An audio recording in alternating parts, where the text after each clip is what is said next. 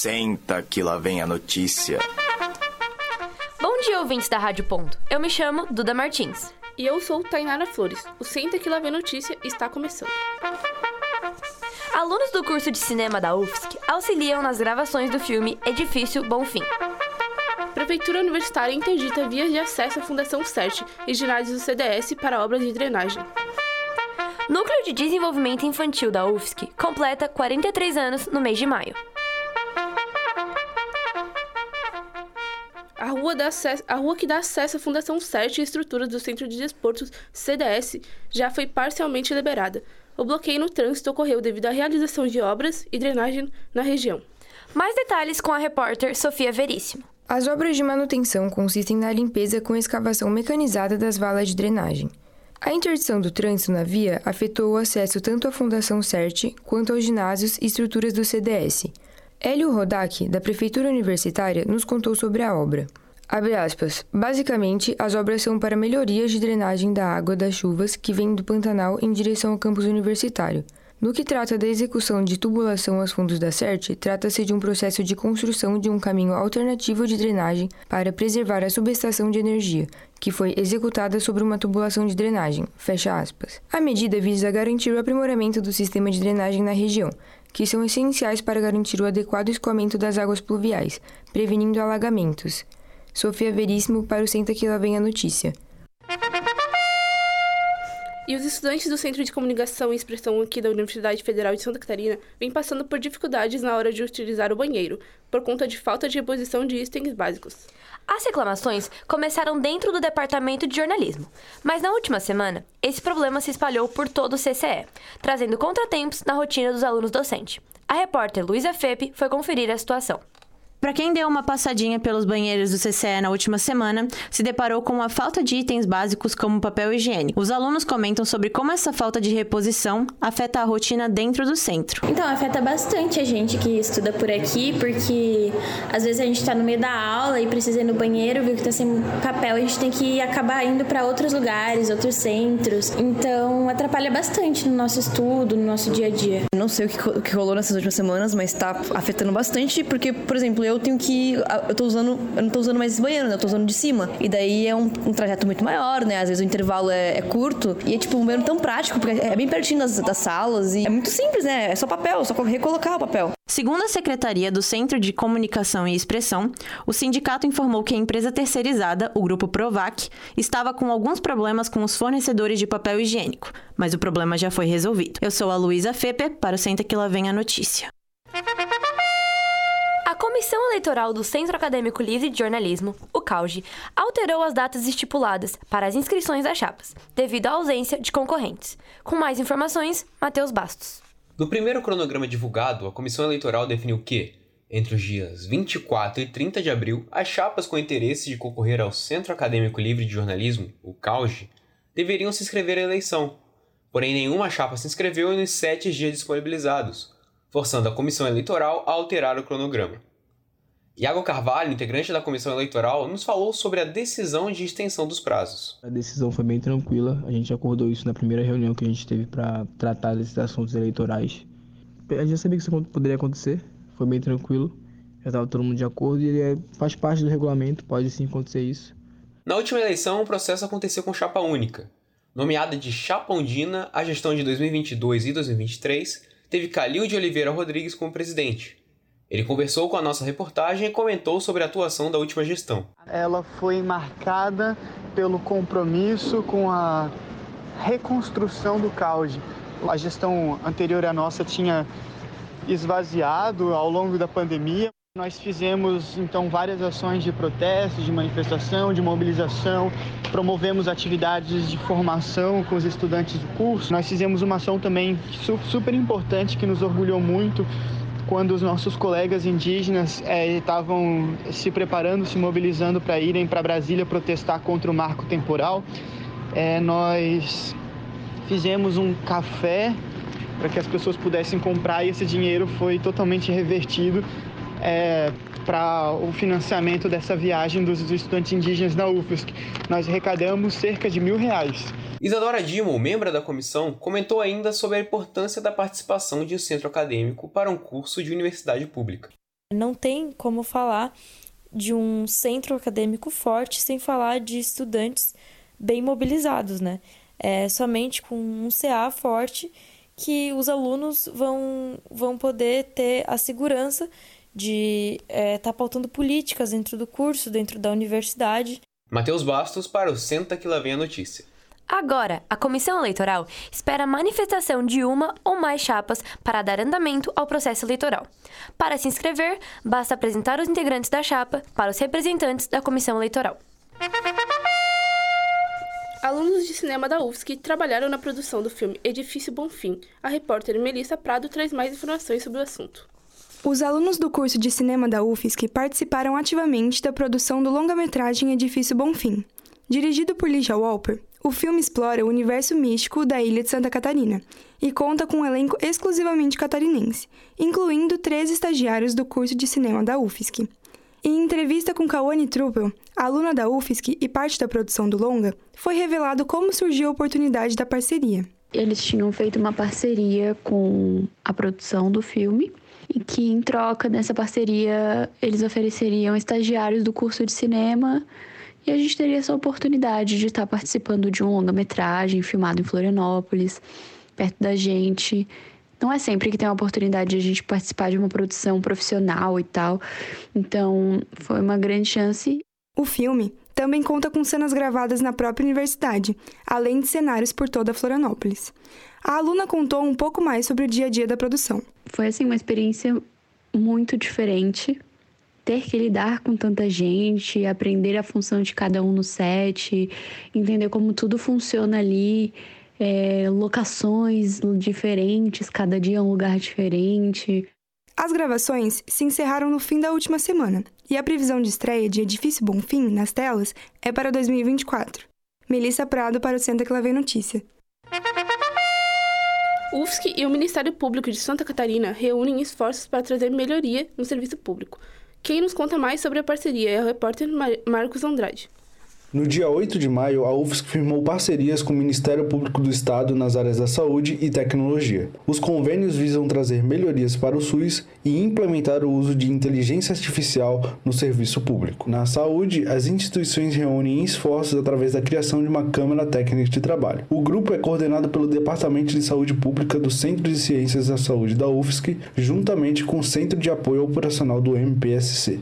O projeto planeja desenvolver ferramentas de análise, avaliação, acompanhamento e fiscalização da política pública de saúde do Estado. Segundo o professor Rodrigo Moretti, que chefia o departamento, o foco da Câmara Técnica é a rede de atenção primária em saúde. Além disso, o grupo também vai realizar pesquisas relacionadas à saúde mental. Já na área da tecnologia, o convênio busca soluções através do uso da inteligência artificial. Encabeçado pelo Departamento de Informática e Estatística da UFSC, a parceria foi firmada com a Fundação de Estudos e Pesquisas Socioeconômicos, a FEPESE. Três linhas de pesquisa já foram definidas pelo projeto. Fábio de Souza Trajano, Procurador-Geral de Justiça do Ministério Público, comentou um pouco sobre as pesquisas que contarão com o auxílio da inteligência artificial. Essa parceria entre o Ministério Público de Santa Catarina e a Universidade Federal de Santa Catarina tem um propósito muito claro, que é melhorar a vida do cidadão catarinense. Como que nós pretendemos fazer isso? Por meio de uma parceria que vai pesquisar métodos de utilização da inteligência artificial para criação de ferramentas que melhorem a atuação do Ministério Público. Desde já,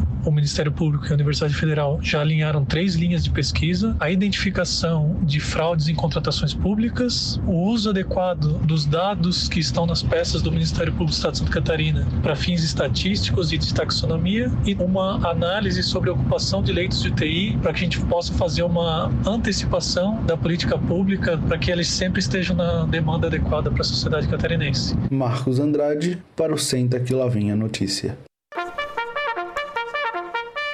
No próximo bloco você confere. UFSC oferece programas de mobilidade urbana para estudantes de relações internacionais. Acompanhe também como foi o aniversário de 43 anos do Núcleo de Desenvolvimento Infantil da UFSC, o NDI. Previsão do tempo e cardápio do restaurante universitário. Te esperamos depois do intervalo. O Senta que Leva Notícia volta já já.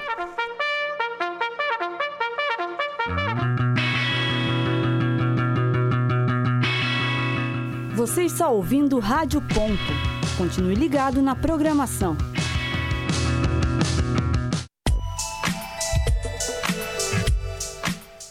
rádio.ufsc. Confira nossa programação e os áudios no nosso site www.radio.ufsc.br.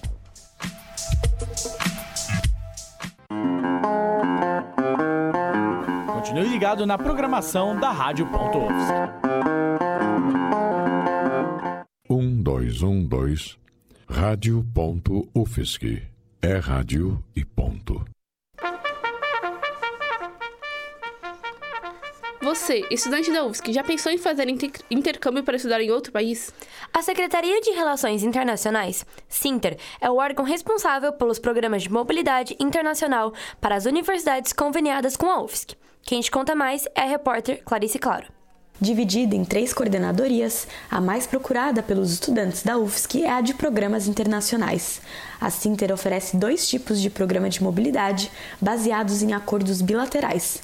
No primeiro modelo, chamado de Outgoing, é possível fazer intercâmbio por um ou dois semestres em qualquer universidade que a UFSC tenha um acordo de cooperação ou um convênio. Nesse programa, o estudante não paga os custos de mensalidade e matrícula. Dominique Nobre, graduanda de jornalismo pela UFSC, fez intercâmbio para a Universidade de Montreal pela Sinter no ano passado e destaca que o não pagamento da mensalidade fez toda a diferença é um grande ganho, né? Porque as universidades fora do país elas são muito caras, porém por ser em dólar e por lá não ter universidade pública que nem nós temos, então foi um, um ganho assim excelente. Então eu paguei né minha casa e enfim tudo, né? Comida e tal. Só não paguei a faculdade. Beatriz Rode, graduanda de jornalismo, está atualmente fazendo intercâmbio em Paris, também pelo programa Outgoing. Sua inscrição foi feita na metade do ano passado. Quando eu comecei o processo de inscrição para o intercâmbio, parecia difícil porque são várias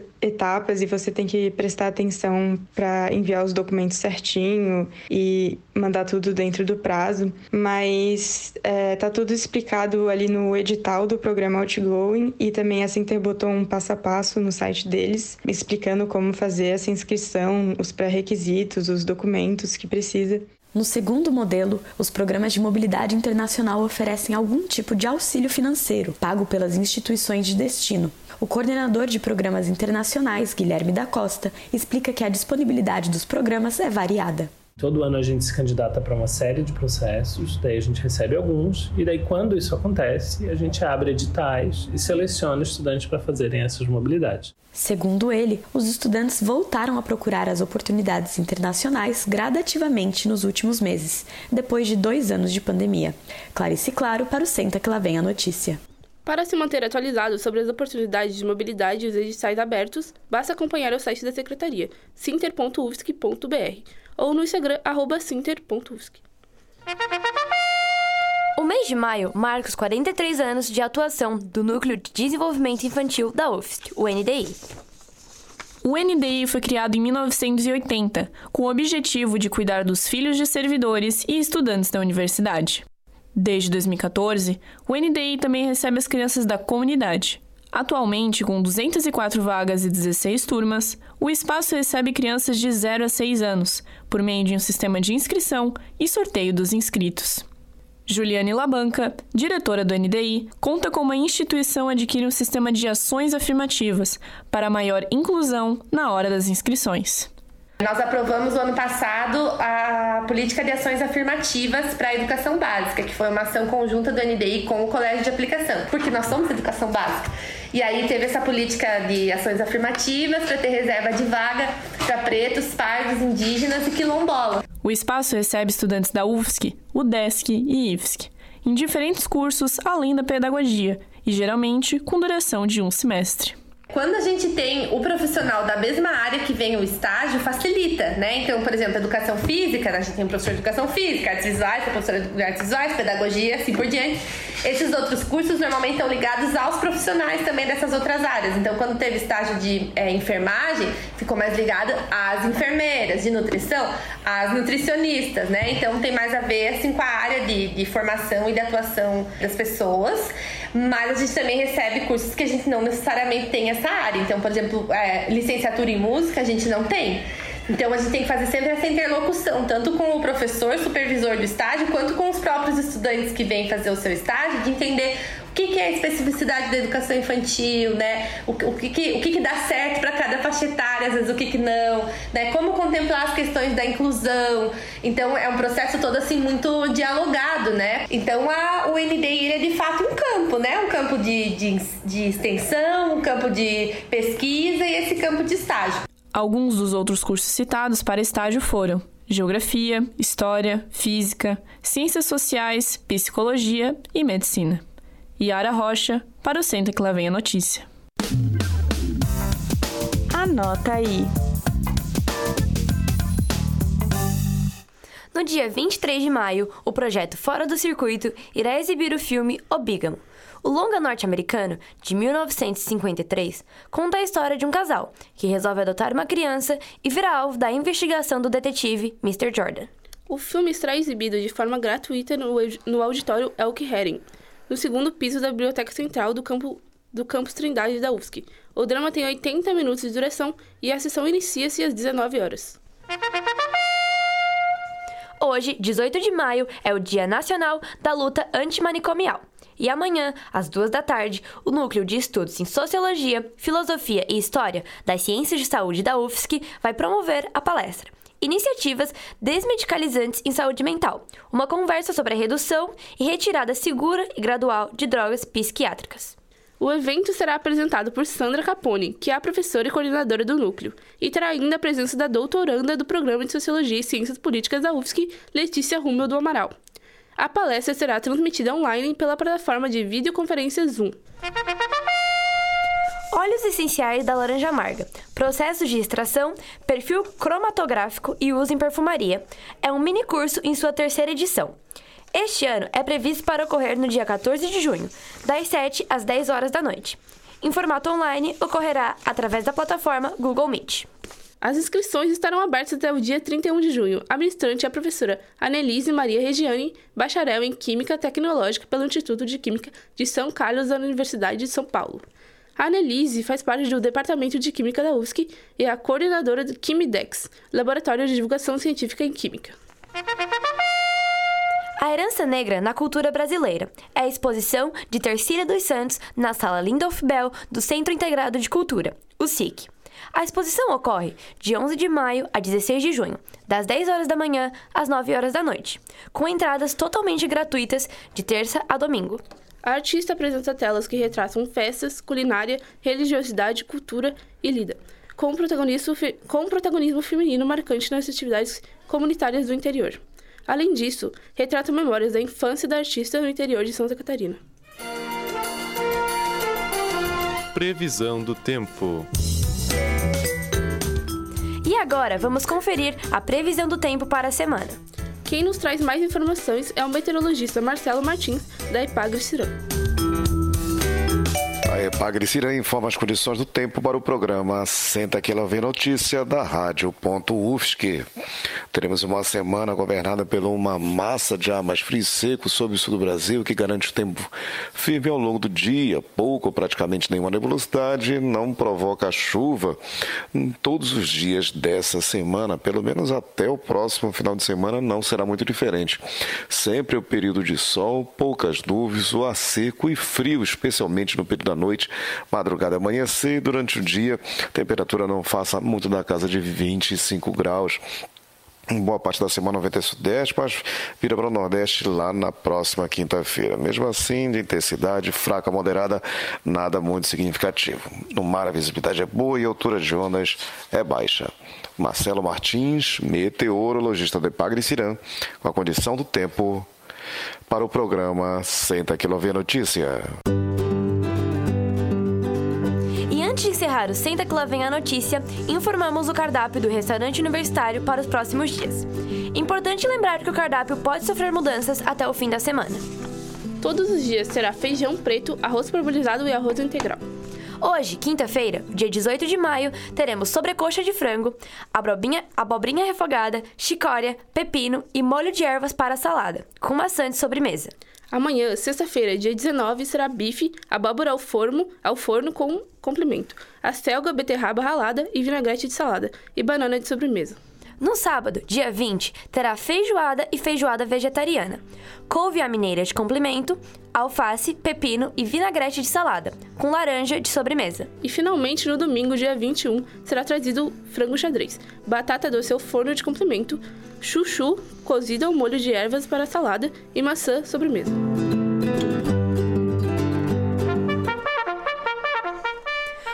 Que ela vem a notícia termina aqui. A edição de hoje foi produzida pela turma B da disciplina de áudio e radiojornalismo, em 18 de maio de 2023. Reportagem e redação de, no... reportagem e redação de notícias por Camila Luiza, João Ribeiro, Clarice Claro, Malena Lima, Matheus Bastos, Melissa Prado, Marcos Andrade, Sofia Veríssimo e Luísa Fepe. Edição de Camila Luiza, João Ribeiro, locução de Duda Martins e Tainara Flores. Na coordenação técnica, Roque Bizeira.